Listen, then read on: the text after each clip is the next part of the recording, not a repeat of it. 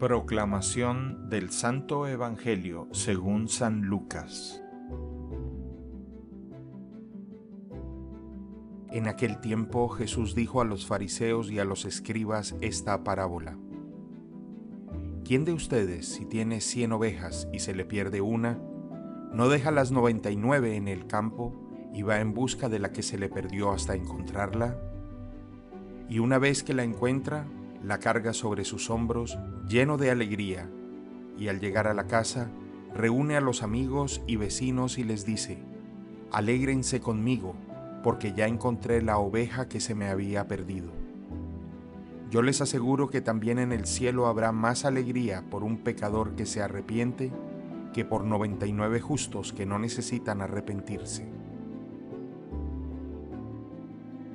Palabra del Señor.